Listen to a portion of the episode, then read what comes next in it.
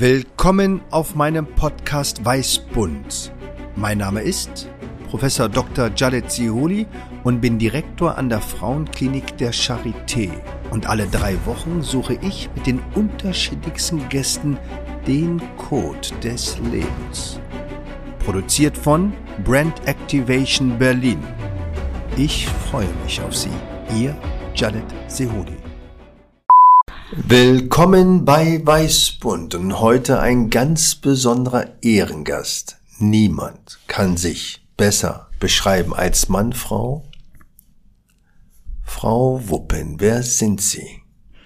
Ja, mein Name ist äh, Hanna Wuppen.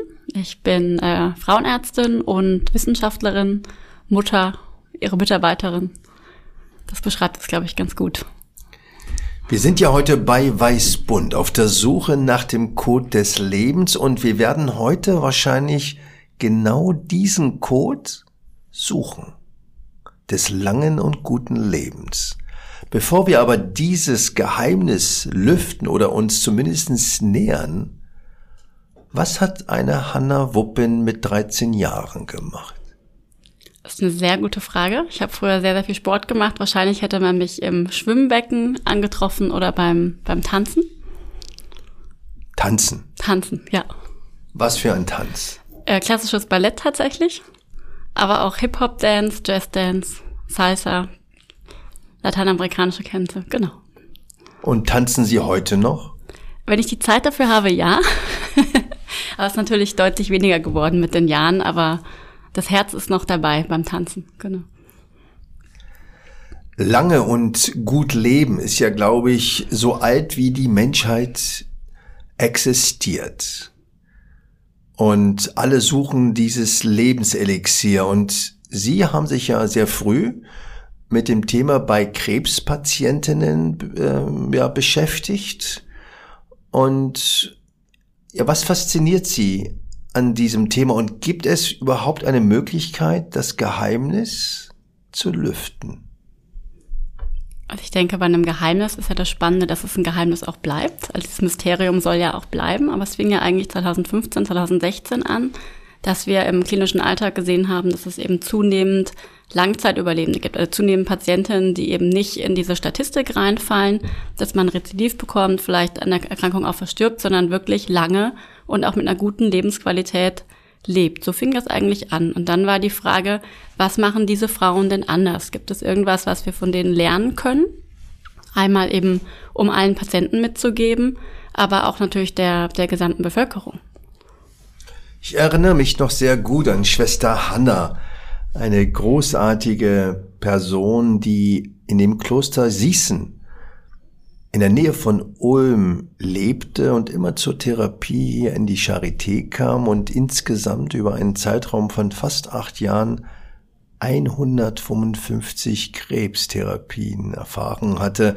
Und jedes Mal, wenn der Tumor wiederkam, wir über Gott und dem Rest der Welt philosophierten, ob es Sinn macht, ob es keinen Sinn macht, welche Möglichkeiten existieren. Und es ist klar, dass wenn der Tumor mehrfach wiederkommt, es auch keinen Standard mehr gibt, wo man einfach mal ein Lehrbuch aufschlägt oder irgendwie im Internet sucht. Diese Menschen gibt's ja nicht, aber die gibt's ja. Wie viel Langzeitüberlebende gibt es denn? Das ist ganz spannend. Wir haben ja in Deutschland wirklich äh, ungefähr vier Millionen Langzeitüberlebende. Jetzt von, von allen Krebsentitäten. Und das ist was, was man ja lange nicht besprochen hat. Das ging ja, also in den Köpfen ist ja, man bekommt eine Krebs, äh, äh, Diagnose, das ist erstmal ein Todesurteil und jetzt macht man eine Therapie, aber irgendwann sterbe ich an der Krebsdiagnose. Und davon sind wir wirklich weggekommen, dass wir gesagt haben, okay, man hat jetzt eine Krebsdiagnose mal gehabt, es wird zunehmend auch eine chronische Erkrankungssituation, also Stichwort auch Erhaltungstherapien.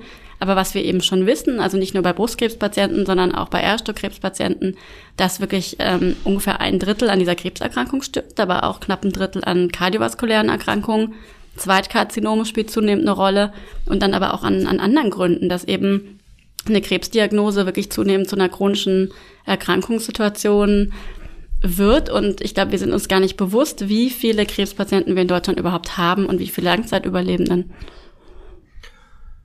Es ist irgendwie verrückt. Schwester Hanna, lebte ja in diesem Kloster und ich lief an einem Friedhof vorbei und war so überrascht, wie viele alte Menschen dort lagen, Männer und Frauen getrennt in diesem Franziskanerkloster, aber da war, glaube ich, die jüngste Verstorbene war vielleicht 80.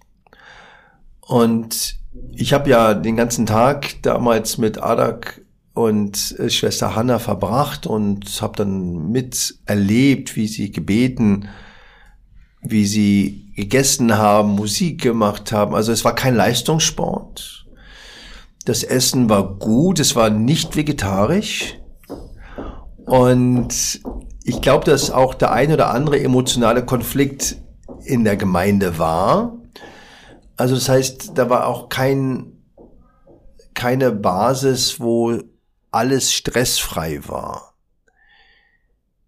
Gibt es denn eine Atmosphäre, die man braucht, um lange zu leben? Gibt es denn diesen Code? Und Sie haben das ja untersucht wissenschaftlich. Wie lautet dieser Code? Also wenn wir den wissen, können wir wahrscheinlich sehr viel Geld verdienen und sehr viel Frauen zum Überleben verhelfen. Das wäre natürlich toll. Also wir sehen natürlich bestimmte Signaturen, mit denen man eine höhere Wahrscheinlichkeit hat, zu Langzeitüberlebenden auch zu werden. Also es ist im jüngeres Alter zum Beispiel niedrigeres Tumorstadium.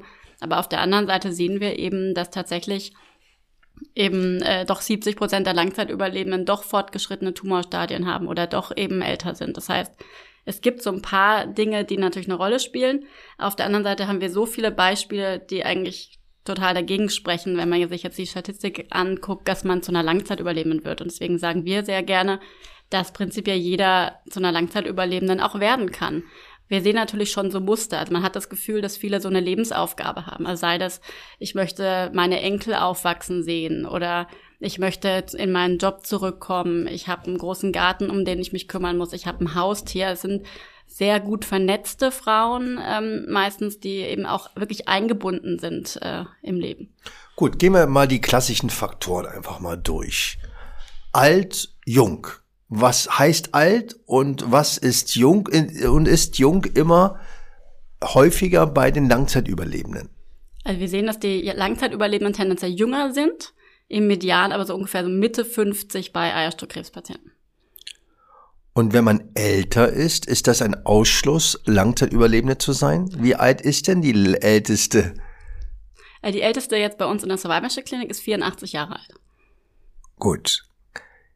Springen wir zum Thema Bewegung. Sind das alles Marathonläuferinnen? Also im Gegenteil. Also wir haben natürlich tatsächlich eine Eiskunstläuferin mit dabei zum Beispiel. Wir haben aber auch Frauen, die im Rollstuhl sitzen oder am Rollator sind. Ist es besser, Eiskunstläuferin zu sein als im Rollator? Kann man so, glaube ich, nicht sagen. Also ich glaube, eine regelmäßige Bewegung spielt eine sehr große Rolle, aber ich kann mich auch am Rollator regelmäßig bewegen und zum Beispiel auch Krafttraining machen. Also was wir schon sehen, dass im Alter natürlich die Skelettmuskelmasse abnimmt. Das ist ja vor allem auch ein, ein Frauenproblem und dann eben so eine Kachexie, Sarkopenie zunehmend auch eine Rolle spielt. Und dass es äh, natürlich viel bei sehr drahtigen, sehr, sehr, sehr sportlichen Leuten auch dazu kommen kann. Also ich würde sagen, eher ein bisschen mehr auf den Rippen, aber eben auch Bewegung. Also ich muss keinen Leistungssport machen, das ist ganz wichtig. Ernährung. Mediterrane Kost, vegan, Flexi-Vegetarier oder lieber Fast Food? Gesunde Mischkost von allen etwas und bunt. Keine Ernährungsreligion. Das ist, glaube ich, ganz wichtig. Und bei Ihren Langzeitüberlebenden, wie viel Vegetarier sind denn dabei? Es sind schon einige dabei. Ähm, wir haben viele von den Omnivoren, also von denen, die auch Fleisch essen, die aber wenig Fleisch essen. Also exzessiver Fleischkonsum ist sicherlich nicht gut. Genau, da glaube ich, das ist so ein Code, dass eben genau diese Mischkost, aber es muss eben nicht ausschließlich nur grün oder nur das eine sein, sondern eher das Ausgewogene. Also ich muss jetzt nicht anfangen, mir lauter Gucci-Bären und äh, Weizengras zu kaufen, sondern wirklich gesunde Mischkost, regional. Genau. Psyche. Sind das eher die euphorischen, die manischen, die melancholischen? Das sind eigentlich die Frauen, die fest im Leben stehen. Also es sind eigentlich keine, keine Ausreißer. Also wir haben auch Depressive dabei. Man, man weiß ja, dass Depressive und, und äh, Depressionen und auch Ängste schon auch eine Rolle spielen, ähm, also negativ assoziiert sind mit, mit Langzeitüberleben. Aber wir haben auch einige Depressive dabei, die auch wirklich lange psychologisch begleitet wurden. Das ist kein Ausschlusskriterium. Was fällt auf? Und Sie haben ja eine sogenannte Langzeitüberlebendenklinik gebaut. Was ist das, eine Langzeitüberlebenklinik? Also grundsätzlich ist es ja so, dass wir eine Nachsorge sehr strukturiert haben in den ersten fünf Jahren. Und danach gilt man ja mehr oder minder als geheilt, weil wir jetzt ja zunehmend auch Frauen haben mit Erhaltungstherapien. Und es gibt eigentlich keine gesonderte Versorgung. Also wenn ich jetzt zum Beispiel sieben Jahre krebsfrei bin und eine Fatigue habe, dann ist ja die Frage, wo gehe ich hin? Gehe ich damit zum Hausarzt? Gehe ich damit zum Onkologen? Gehe ich damit zum Gynäkologen? Und da ist man so ein bisschen im luftleeren Raum, weil es eben eigentlich keine spezialisierte Klinik gibt in Deutschland, die sich spezifisch mit diesen Langzeitnebenwirkungen auseinandersetzt. Und äh, die Idee ist, dass wir so eine Art Moderatorfunktion auch haben, Beratungsfunktion, wo wir wirklich in einem holistischen Ansatz uns nicht nur die Tumorvorgeschichte angucken, sondern eben ganz spezifisch auch auf Langzeitnebenwirkungen screenen und die dritte Säule in der Survivorship Klinik ist aber auch das Thema Prävention, weil es geht ja darum, lange und gesund und mit einer guten Lebensqualität zu leben. Das höre ich immer wieder, dass Frauen, die eine zehnstündige Operation erlebt haben, die eine Chemotherapie über 18 Wochen und vielleicht auch noch eine medikamentöse Erhaltungstherapie, also die den Effekt der Behandlungsergebnisse erhalten soll, für weitere, vielleicht zwei Jahre erhalten haben, nicht glauben können, dass sie einen zweiten Krebs entwickeln können. Und wie ist es? Können die Patienten einen zweiten oder dritten Tumor ganz unabhängig von dem Eierstock, Brust oder Gebärmutterkrebs entwickeln? Es ist ja tatsächlich so, dass wir erstmal denken, ich habe jetzt eine Krebserkrankung, warum soll es mich jetzt nochmal treffen? Ähm, es ist aber tatsächlich leider so, dass wir wissen, also bei Mammakarzinom-Patienten sind es ungefähr fünf bis sechs Prozent äh, entwickeln Zweitkarzinom, Eierstockkrebspatienten auch so sieben bis acht Prozent. Und das Interessante ist tatsächlich, dass zum Beispiel bei Eierstockkrebspatienten es nicht in den ersten fünf Jahren ist, sondern das Risiko für Zweitkarzinome steigt mit den Jahren an. Also wir wissen, dass bei Eierstockkrebs im Median nach sechseinhalb Jahren ein Zweitkarzinom auftritt. Und deswegen ist es eben so wichtig, nicht nur die, diesen ersten fünf Jahren eine, eine Nachsorge zu machen und Vorsorge, sondern wirklich lebenslang. Und ist dann die Prognose anders, wenn jemand zwei Krebse hat? Es orientiert sich meistens an der, es gibt immer eine führende Krebserkrankung. Und das kann aber mal die eine oder auch mal die andere sein. Das hängt natürlich vom Metastasierungsmuster ab und auch vom Stadium. Thema Früherkennung. Und wir haben einige dabei, die tatsächlich zuerst Mammakarzinom hatten, Jahre später einen Eierstockkrebs entwickelt haben oder eben auch andersrum. Aber grundsätzlich ist das nicht so, dass wenn man mehrere Krebse hatte, die Prognose grundsätzlich schlechter sein muss. Muss nicht sein. Also wir haben Frauen, die wirklich drei oder vier Krebserkrankungen hatten, mit mehreren Rezidiven jeweils. Bei dem Code des langen Lebens, welche Rolle spielt der Lebensstil, Rauchen und Alkohol? Das ist ganz spannend. Also es ist ja klar, dass man ein erhöhtes Risiko für, für Bronchialkarzinome, aber auch für Lungenerkrankungen hat mit, äh, wenn man raucht ähm, oder auch HNO-Tumoren. Aber wir müssen, ich muss sagen, in unserem Eierstockkrebskollektiv spielt Rauchen überhaupt keine Rolle. Wir sehen das häufiger bei Cervixkrebs oder Gebärmutterhalskrebspatienten. Und Alkohol spielt auch in unserem Kollektiv kaum eine Rolle. Es sind einige Frauen, die, weiß ich nicht, ein, zwei Gläser Wein pro Woche trinken. Aber wir haben jetzt niemanden dabei, der exzessiv ähm, trinkt oder raucht. Also die allermeisten sind Nichtraucherinnen. Genau. Ich würde aus dem Bauch raus sagen, 80, 90 Prozent sind Nichtraucherinnen. Ich habe eine Patientin erlebt, die ganz traurig war, weil immer mit ihren Beschwerden, als sie zum Arzt ging, sagte der Arzt, sie haben doch überlebt. Reicht das? Und kann das stimmen, dass Patientinnen 10, 15 Jahre nach einer Chemotherapie immer noch Nachwirkungen haben und beschreiben, dass sie nicht mehr richtig denken können, dass sie nicht mehr richtig fühlen können? Oder ist denn nach fünf Jahren alles wieder gut? Das wäre toll, wenn das so wäre. Das sehen wir leider sehr häufig. Also jede zweite Patientin, also jede zweite Langzeitüberlebende hat tatsächlich irgendeine, irgendwelche Symptome. Das reicht tatsächlich von diesem Chemobrain, was Sie gerade schon angesprochen haben, also dass dieses Multitasking zum Beispiel nicht mehr möglich ist oder man Wortfindungsstörungen hat, ich gehe in die Küche und habe völlig vergessen, was ich in der Küche eigentlich wollte. Oder auch Polyneuropathie haben ungefähr 20 Prozent chronifiziert. Fatigue spielt immer noch eine Rolle bei einem Viertel der Patienten. Das sind schon einige Symptome, die, die wirklich chronifizieren und mit denen man natürlich dann auch lernen muss, muss zu leben. Und geht das dann wieder weg oder kann man das dann überhaupt behandeln, wenn das nach zehn Jahren immer noch existiert und schon so chronifiziert ist? Gibt es da überhaupt noch eine Chance oder arbeitet man da nur noch mit ja, Einstellungssachen? Also Einstellung spielt natürlich eine große Rolle, aber wir haben wirklich Frauen, die lange Jahre eine Fatigue hatten und ich erinnere mich jetzt zum Beispiel an eine Patientin, mit der ich heute gerade erst wieder telefoniert habe. Die hat eine ganz äh, ausgeprägte Fatigue, hat ein Mammakarzinom gehabt, ein Ovalkarzinom, jetzt gerade ihre vierte Chemotherapie als vier Rezidive hinter sich und die wollte unbedingt nochmal an die Ostsee fahren und sagte, ich schaff's einfach nicht. Also ich schaff's gerade so, meinen Wocheneinkauf zu erledigen. Das ist für mich so anstrengend, wenn ich einmal einkaufen war, dann ist der Tag eigentlich gelaufen. Und dann haben wir gesagt, na gut, wir ähm, machen jetzt wirklich eine Fatigue-Beratung, klären sie auf, was ist Fatigue, was kann ich machen, animieren sie zum Sport. Dann sagte sie, ja, wollen Sie mich äh, veräppeln, warum soll ich denn jetzt zum Sport gehen? Ich habe Ihnen gerade erzählt, ich schaffe es kaum einzukaufen. Und dann haben wir mit ihr einen individuellen ähm, Trainingsplan erstellt, eine Leistungsdiagnostik gemacht und dann wirklich Schritt für Schritt angefangen. Und dann kam sie nach einem halben Jahr wieder und sagt, raten Sie mal, wo ich war. Ich war in der Ostsee, es hat geklappt. Also wirklich Schritt für Schritt. Und diese Mind-Body-Medizin spielt eben eine große Rolle, Entspannungsverfahren, Schlafhygiene, aber eben auch ein wirklich Sport. Es gibt eine sehr, sehr hohe Evidenz, dass Sport bei Fatigue hilft, bei Depressionen, bei Ängsten, ähm, so dass das eine sehr große Rolle spielt. Und es ist auch nie zu spät, damit anzufangen. Also ja, wäre es natürlich am schönsten schon während der Therapie regelmäßig mich zu bewegen, eine gesunde Ernährung und einen Lebensstil einzunehmen. Aber ich kann auch nach zehn Jahren noch damit anfangen und kann es wirklich verbessern. Wir haben einige sehr, sehr gute Beispiele, dass man zum Beispiel durch Sport seine Lebensqualität wirklich verbessern kann und auch seine eigentlich chronifizierten Symptome deutlich verbessern kann. Und die mentale Gesundheit, welche Rolle spielt da diese langzeitüberlebenden Klinik?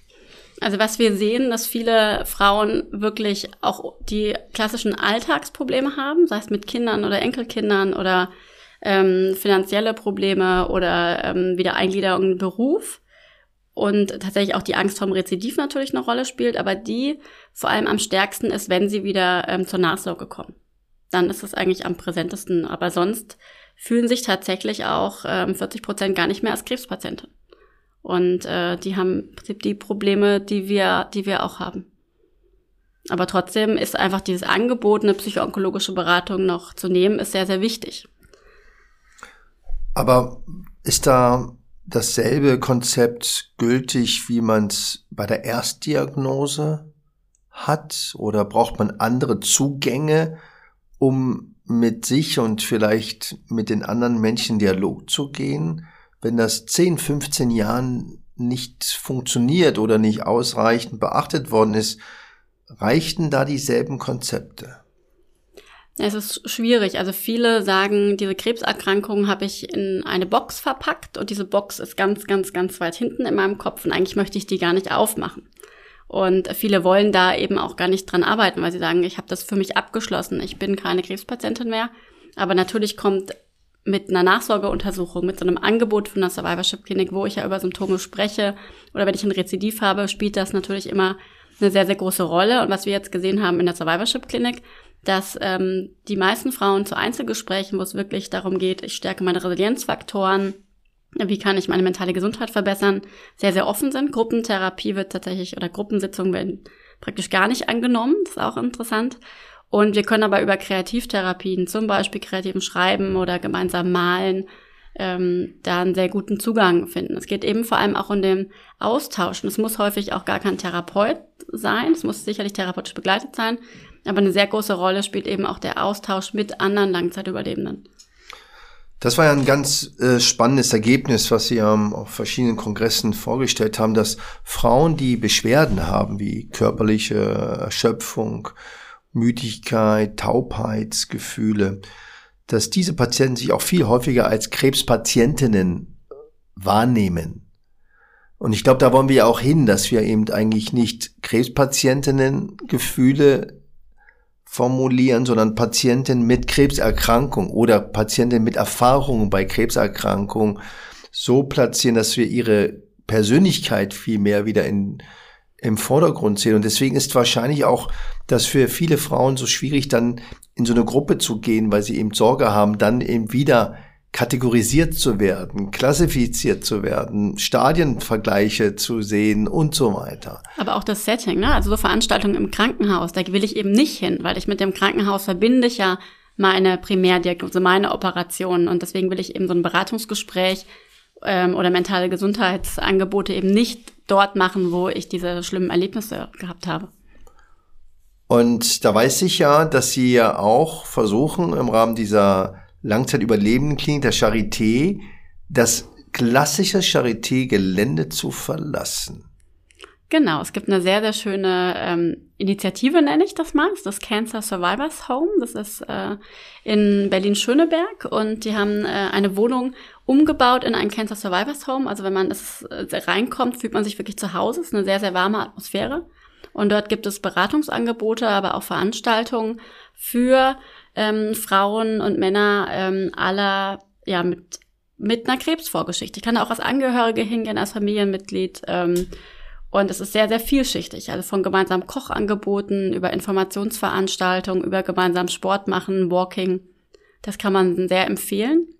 Und das ist das Besondere eben, dass ich mich austauschen kann oder ein Beratungsgespräch haben kann, ohne dieses Krankenhaussetting. Und das spielt eine große Rolle. Wir werden selber da und man fühlt sich wirklich zu Hause in sehr schöne Räumlichkeiten auch.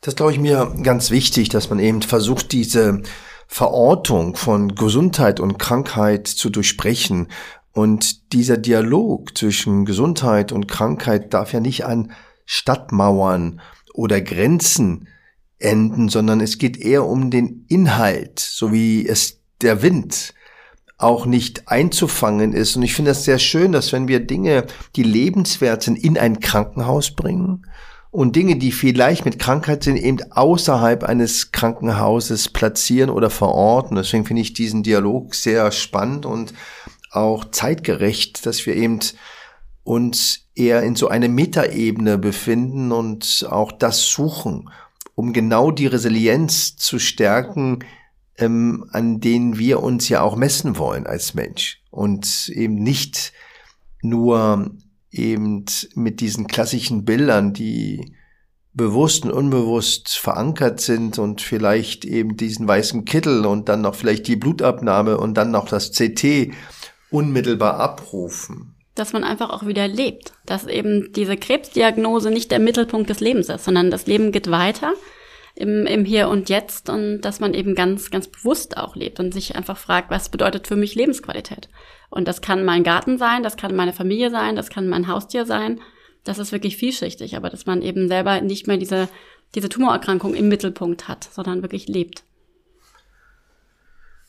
Wir haben über die Lebensstilfaktoren und über klinische Umgebungselemente gesprochen, was vielleicht das eine oder lange Leben beschreibt. Wie sieht's aber aus unter dem Mikroskop? Gibt's nicht irgendwelche Biomarker, die mich an diese rot-grünen Bildern aus den Forschungslaboren erinnern? Kann man das nicht erkennen? Telomerasen. Also das wäre toll, wenn man sozusagen eine Blutentnahme macht und dann herausfinden könnte, äh, gehört die eine oder in die andere Gruppe, aber es ist eigentlich gut, dass wir es nicht wissen. Ich glaube, das ist, äh, das ist gut. Es gibt zum Beispiel, also wir wissen, dass eine BRCA-Mutation, eine BRCA-Mutation tatsächlich in den ersten Jahren mit einem besseren Überleben äh, vergesellschaftet ist, weil ich einfach besser auf eine Tumortherapie anspreche, besser auf die, die PARP-Therapie anspreche. Aber das nivelliert sich. Da gibt es eine große israelische Studie, die gezeigt hat, dass eigentlich nach acht Jahren ich keinen Vorteil habe mit einer bestimmten Mutation. Wir sind ja auch dabei, dass wir eben ein Panel an Mutationen uns angucken. Gibt es da irgendwas, was wie so ein Code, so eine Signatur ist, aber bisher nicht. Es gibt ja Studien, die eben diese Telomerasen, das sind so DNA-Abschnitte, eben vergleichen nach kurze und lange Basen und das angeblich mit dem Alter korreliert der Großeltern, der Urgroßeltern. Welche Rolle spielt denn das, wie alt meine Mutter und mein Vater geworden sind? Was sind die Ergebnisse Ihrer Studie? Wir haben es noch nicht ausgewertet. Wir fragen tatsächlich danach, wie alt sind Ihre Eltern geworden? Das ist, ähm, viele haben Eltern, die in der Kriegsgeneration waren. Mal gucken, ob wir das am Ende wirklich auswerten können, weil doch einige dann auch wirklich im Krieg verstorben sind. Aber was wir schon sehen, ist zum Beispiel gerade so eine kardiovaskuläre Familienanamnese. Also wenn ich jetzt schon sehe, der Vater ist am Myokardinfarkt verstorben oder hatte einen Schlaganfall, einen Diabetes mellitus, dass äh, wir da eben sehen, da ist ein erhöhtes kardiovaskuläres Risiko und da eine entsprechende Beratung dann auch machen. Was fasziniert Sie denn so an der Medizin? Sie sind ja auch von ganz jung schon auf einem sehr sage ich mal, spezialisierten Gebiet selbst hineingedrängt, mit Unterstützung natürlich, aber die intrinsische Kraft, warum machen Sie Medizin? Das ist eine sehr, sehr philosophische, sehr, sehr gute Frage.